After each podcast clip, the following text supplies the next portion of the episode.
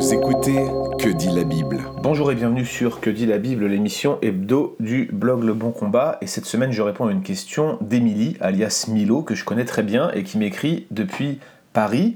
Elle me pose la question pourquoi est-ce que en Jean 5,14, Jésus dit à l'homme qui est guéri Va et ne pêche plus de peur qu'il ne t'arrive quelque chose de pire, alors qu'on sait très bien, dit-elle, que c'est pas parce qu'il pêche ou parce que quelqu'un de sa famille aurait péché que sa maladie lui serait arrivée. Elle fait ici un parallèle on ne peut plus clair avec un passage un peu plus loin de Jean 5,14 qui est dans Jean 9, c'est la guérison de l'aveugle de naissance Eh bien, c'est une excellente question, et je propose, avant de répondre directement à cette question, de, de regarder encore une fois le contexte de ce passage. Alors, il s'agit ici du troisième des sept signes de Jean, il s'agit de la guérison de ce paralytique, de cet homme malade depuis 38 ans qui était à la piscine de Bethesda et qui attendait un miracle pour être guéri. Et alors qu'il était désespéré, Jésus lui demande si il veut être guéri. Et malgré l'apparente incrédulité du malade, qui à mon avis jette ici un, un certain indice sur la question qu'on se pose, il lui dit Lève-toi, prends ton lit et marche. Et c'est ce que l'homme fait immédiatement, miracle, il est guéri. Mais alors qu'il a été guéri un jour de sabbat et qu'il porte son lit, les pharisiens lui tournent autour et lui reprochent de porter un objet. L'homme en question indique que, que c'est pas de son propre chef qu'il a pris ce, lit, mais que c'est la personne qui l'a guéri qui lui a dit d'agir ainsi. Mais comme il ne connaît ni son nom et que Jésus en fait c'est parti et a disparu dans la foule, eh ben, il ne peut le désigner, il ne peut le montrer aux pharisiens. C'est seulement plus tard en fait que Jésus va le rencontrer à nouveau dans le temple, et c'est là ce fameux verset 14, c'est là qu'il lui dit, voilà, tu as été guéri, ne pêche plus de peur qu'il ne t'arrive quelque chose de pire. Alors voilà la question de Milo. Ce verset 14 signifie-t-il que la maladie de cet homme, la paralysie, était la conséquence d'un péché particulier qu'il aurait commis? Alors ceux qui répondent non invoquent généralement les arguments suivants. Premièrement, ne pêche plus implique sans doute que l'homme n'a pas été choisi pour être guéri parce qu'il aurait été par exemple un exemple moral, mais ça ne signifie rien de plus. On ne peut pas tirer et faire dire à ce passage quelque chose de plus que cela, parce que le texte se limite à cela. C'est vrai, c'est un argument du silence, ça paraît compliqué de lui faire dire beaucoup plus.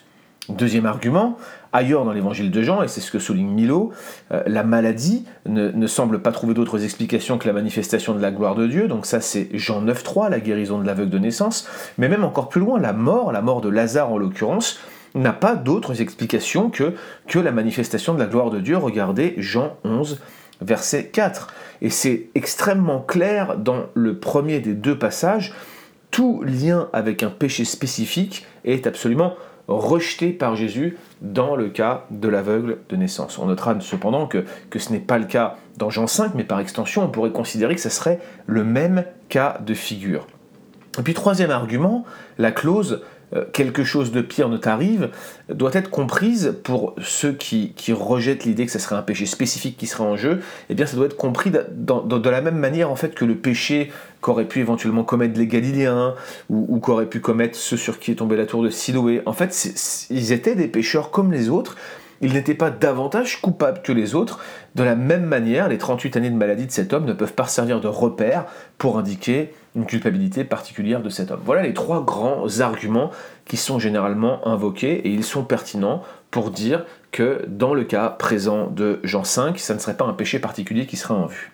Cependant, Don Carson, qui est un spécialiste éminent du Nouveau Testament, pense que ces différents arguments ne résistent pas à un examen minutieux du texte. Et d'emblée, il faut le dire, l'ensemble de ces arguments viennent piocher à l'extérieur du texte pour interpréter le texte, alors qu'on devrait premièrement se focaliser sur le texte lui-même dans son contexte. Et Carson nous donne ici un, aperçu méthodologique de, de grande importance on devrait se concentrer sur ce texte en premier lieu. Alors, ce que dit Carson, c'est que premièrement, la question n'est pas tant de savoir si cet homme était un pécheur plus grand que les autres, mais plutôt de déterminer si certaines tragédies des Écritures, en particulier cette maladie, celle-ci, sa paralysie, eh bien si elles sont la conséquence de péchés spécifiques. Est-ce que c'est possible dans la Bible que des péchés spécifiques conduisent à des situations de maladie ou de souffrance spécifiques Eh bien la réponse, bibliquement, est absolument affirmative. Dans certains cas, euh, acte 5, verset 1 à 11, c'est Ananias et Saphira, 1 Corinthiens 11, 30, les Corinthiens qui étaient malades à cause de péchés particuliers quand ils prenaient la scène.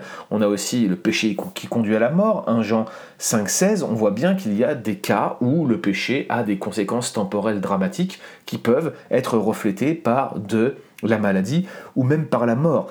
Cela ne signifie pas, dit Carson, que tous ceux qui commettent ces péchés tomberont malades ou mourront. Cela signifie que certains cas de souffrance sont la conséquence directe de péchés spécifiques. Il ne faut pas l'évacuer à la lumière de Jean 9. Chaque cas est un cas particulier. Il faut bien comprendre que les deux sont tout à fait possibles. Deuxième argument de Carson, qui est très pertinent selon moi, du point de vue de la syntaxe, les deux clauses ne pêchent plus et qu'il ne t'arrive quelque chose de pire ne peuvent être interprétées indépendamment. C'est bien ne pêche plus de peur qu'il ne t'arrive quelque chose de pire. L'implication inévitable, c'est que la maladie a été causée par le péché que la personne ne doit pas répéter. Ça paraît logique pour Carson si les deux clauses doivent être interprétées ensemble. Et pour lui, c'est logique que ce péché soit spécifique. Son troisième argument, il revient sur Luc 13, 5, le fameux passage qui parle de la tour de Siloé et de la mort de ces Galiléens euh, dont Pilate a mêlé le sang à celui de ses sacrifices. Il note que c'est un message pour ceux qui jugent les conséquences des circonstances des autres. Mais cela ne signifie pas que ceux qui ont souffert sont moralement inférieurs.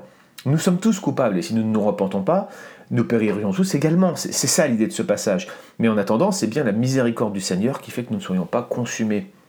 Cependant, en Luc 13, versets 1 à 5, ça ne s'adresse pas directement à une personne en souffrance comme c'est le cas dans Jean 5. Et donc, pour Carson, ça sert à rien de rapprocher, de croiser ces deux passages, parce que c'est pas pertinent, ça n'a rien à voir l'un avec l'autre, ce n'est pas légitime de se servir de, Luc 13, 1 à 5 pour interpréter Jean chapitre 5. Quatrième argument qu'il cite, euh, oui, la souffrance et la maladie en général sont la conséquence de la chute, le corollaire d'une vie euh, vécue dans un univers déchu et rebelle. Dans cette perspective, il est évident que toute maladie, en général, c'est le résultat du péché, de la chute, mais pas nécessairement d'un péché individuel spécifique, on sera tous d'accord là-dessus. Mais bien que la souffrance et la maladie aient un lien théologique profond avec le péché en général, et bien que Jean insiste par ailleurs sur le fait qu'une maladie spécifique n'est pas nécessairement le résultat d'un péché spécifique, rien n'empêche que certains mots soient la conséquence directe de péchés spécifiques. Encore une fois, on ne peut pas l'exclure. Et pour Carson, c'est la lecture la plus naturelle de ce verset. Son cinquième et dernier argument, si c'est le cas, si cette interprétation est juste, s'il s'agit bien d'un péché spécifique, eh bien il est tout à fait possible que Jean nous dise que la raison pour laquelle Jésus ait porté le regard sur ce paralytique, c'était précisément parce que sa maladie était liée à un péché spécifique. Et si cette interprétation est juste, alors la syntaxe de la clause ne pêche plus indique alors l'urgence de ne pas retomber. Ce qui est pire dans ce cas précis se référerait sans doute au jugement final. Donc vous voyez, un spécialiste comme Carson arrive quand même à lier l'idée d'un péché spécifique avec la maladie du paralytique. Et je dois reconnaître à titre personnel que les arguments de Carson sont pour la plupart pertinents, il me semble tout à fait naturel de considérer que le quelque chose de pire qui pourrait arriver à cet homme, c'est une référence au jugement dernier. Et si tel est le cas, pourquoi est-ce que Jésus parlerait du péché en général? Est-ce que, éviter ce quelque chose de pire reviendrait à s'abstenir du péché en général? Non, il semble bientôt, il semble plutôt bien plus naturel de considérer que Jésus, après avoir guéri le paralytique, l'appelle maintenant à la repentance de ce péché particulier que celui-ci avait commis. Donc avec Carson, et contrairement au cas de Jean 9 ou, à celui de Jean 11, il semble assez clair ici que la paralysie de cet homme était liée à un péché particulier, ce qui explique la formulation qui paraît si difficile à comprendre pour notre ami Milo. Donc c'est bien ici un péché particulier qui sera en jeu. Retrouvez d'autres épisodes sur www.leboncombat.fr.